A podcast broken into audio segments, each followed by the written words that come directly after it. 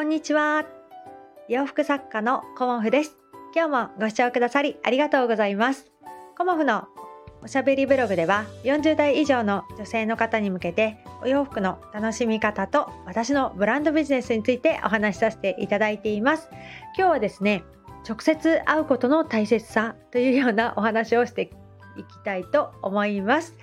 と私はですね、あの金曜日のあの夜ですね、主人の仕事が終わってから、えっ、ー、と実家のある浜松とあの岐阜の方に行ってきました。はい、でまあ単なる実家に帰っただけかっていうことではなくあの岐阜でコモフのあのお洋服を販売してくださるというご縁をいただきましたのでそちらのねあの会場に実際行って足を運んでお会いしてこようというプランをあの自分の中で立てましてあの岐阜県岐阜市まであの行ってきました。はい、であのまあ、以前にもお話ししてるかと思うんですけどコモフのねあの作品を見てくださってすごく可愛いからっていうことであと世代的にもねあのぴったりですみたいなあのすごくあの同世代の方で可愛い素敵っていうようなお声をくださってねあのコモフのお洋服を販売させていただけませんかというお声をかけていただいたことがきっかけであのこの度初めてなんですけど岐阜県の方にねコモフのお洋服をあのお届けして販売させていただくっていう千代衣展っていう展示会に参加させていただいたんですね。で最初は岐阜だからねあのやっぱり遠いし岐阜県って私行ったことないんですよね今までね。うんだからまあ、お洋服委託販売でっていうことで考えてたんですけどあの住所を見てみたらこの間ねあのきなりさんとこに行った時に春日井市っていう春日井インターっていうところで降りたんですけど春日井の多分次ぐらいのインターで小牧だったかな、うん、あの次の次かもしれないんだけどちょっと先のインターを降りてそこからあのまあ一般道で行くとそんなにね遠くなかったんですよね。であの鎌倉から直接行くとすごく遠いんですけどあの実家に泊まりましてで実家から行くとまあ2時間ぐらいですかね、うん、あのそのくらいで行けるということだったので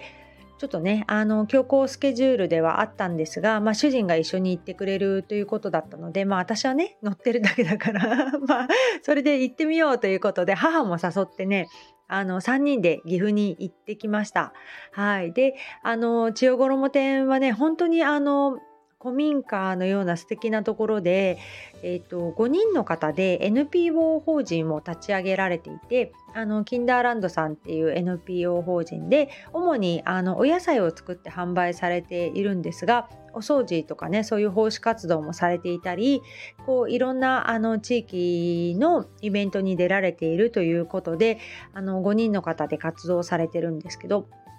私がねお会いしたのは代表の方はちょっといらっしゃらなくて4人の方にお会いしたんですけど皆さんねやっぱりとっても温かい方でこうね会ってすぐこう仲良くおしゃべりができたんですよね。だから直接会うっていうことうんこれに勝るものはないなっていうふうに私はすごく感じました。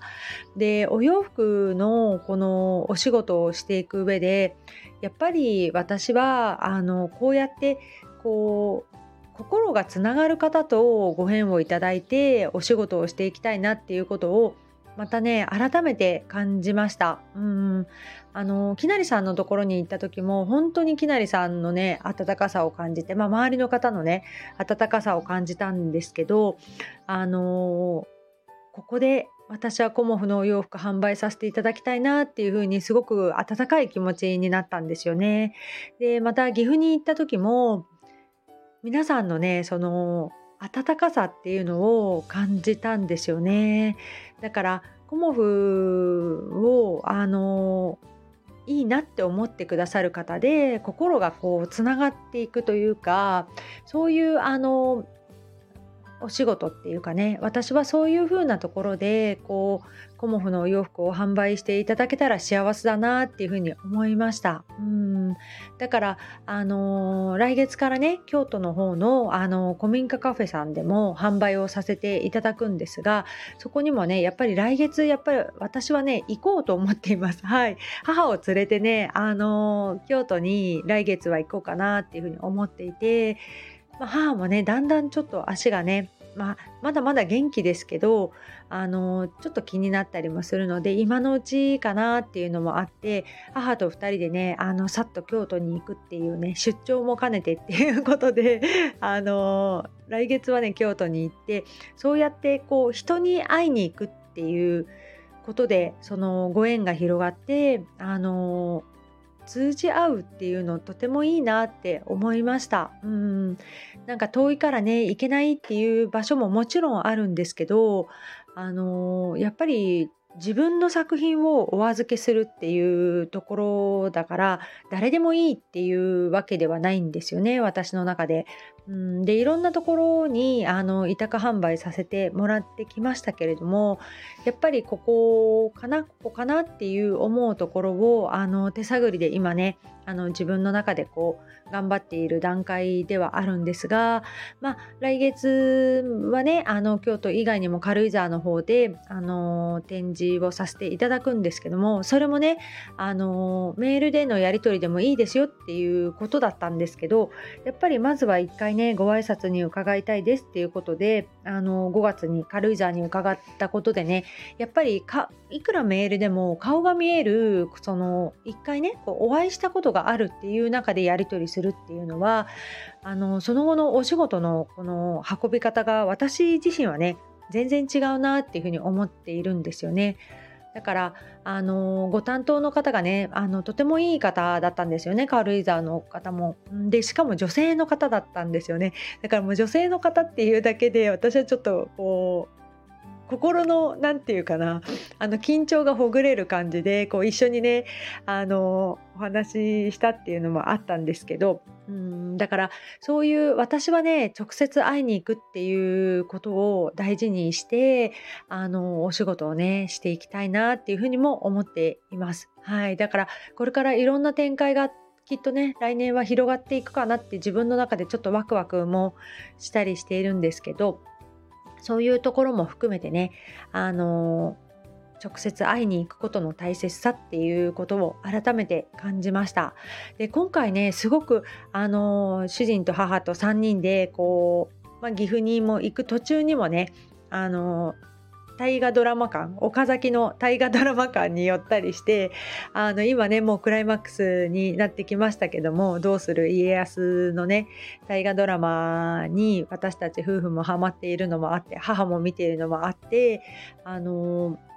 こう早い時期にえーと、主人と2人で静岡の大河ドラマ館に行って浜松の大河ドラマ館に行ってっていう、あのー、ことをねあの見てたんですけどもう岡崎行ってないねっていうことで岡崎に行きました朝一番ねはい9時ね先着100名のなんかいい直政の特別なねあのー御朱印みたいのもいただいたんですけど、あのー、それをね朝 8, 8時頃家を出て9時に岡崎に行って大河ドラマ館に行ってそこからあの岐阜のねそこの千代衣店にご挨拶をさせていただいてでそこからねすぐ近くにあるね岐阜城に行ったんですよね。で岐阜城がねほんと良かったですうんもうなんか主人なんかは今まで見たお城の中で一番良かったんじゃないかなっていうぐらいあのとても気に入っていてあの岐阜城はねすごくあの山の頂上にあるんですよね。うん、であのロープウェイで上まで登るんですけどそこからもねちょっとねあの展望レストランにも行ったりもしたんですけどそこはね美味しかったんですよすごくもう人気で。多分皆さん分かってるからあのハンバーグとかはねもうねあの売り切れになってましたけど飛騨牛のねあのステーキ丼だったりこう味噌カツ味噌カツ定食？だったり私たちは食べたんですけど美味しかったですね、うん、でもそこに登るまでの階段がすごく急で、まあ、私でもしんどいかなっていうぐらいだったんですけど母はねなんかそれがちょっと大変だったかなって思ったりもしてさらにあのその展望レストランから先が岐阜城なんですけどもう天守閣からの眺めがねほんと良かったですね。あ岐阜城ってすごくいいなっていうふうに思ったのであのこうねお城好きな方とか歴史好きな方にはすごくおすすめですね。うんさすが信長のっていう感じではありましたけど、うん、あのすごくこう歴史を感じてねあの岡崎も行きましたしその日ね岐阜城も行ったし城巡りみたいなあの観光にはなったんですけどあのロープウェイでね紅葉もとっても綺麗でしたね。ちょっと遅いぐらいでしたけどあのもうちょっと早く行ったらもっと綺麗かなっていうぐらいでしたけど下の方のあのロープウェイの下の方の公園もねすごく綺麗ででその板垣大輔さんがねあの亡くなられた地でもあるっていうことが書いてあってあのそんなことも全然知らなかったしあのその横にこう博物館というか美術館があるんですよね。博物館でいいのかな、うん、でそこにもあの歴史のその徳川とか織田信長とかそういうあの歴史のこう資料館というか展示がしてあったんですけどその他にもねあのパッケージデザインのあの展示がしてあったりとかあとはねあの昔の道具店みたいな展示もされててあの昭和初期なのかな。なんか母がすごく懐かしんでいてこう上にね氷を入れて冷やすようなもう昔風の冷蔵庫だったりとかこうだぐるぐる回してね脱水をするような脱水機っていうのかな。あれは洗濯機じゃないのかな。あと洗濯板だったりたらいだったり、まあ、黒電話だったりそういう何て言うんですかね。あの母がもうリアルにそこの時代にいたっていうことでこう昔のものが展示されてることにねすごくねウキウキワクワクしてました。すごく楽しそうでした。うん。だからそんな楽しそうな母の姿がね見れたことも楽しいくなったというかね。うん。だからあの今ほの本当に元気なうちにあのいろんなところに母を連れてってあげたいなっていうふうに改めて思いました。うん。だからねあの楽しみってねあの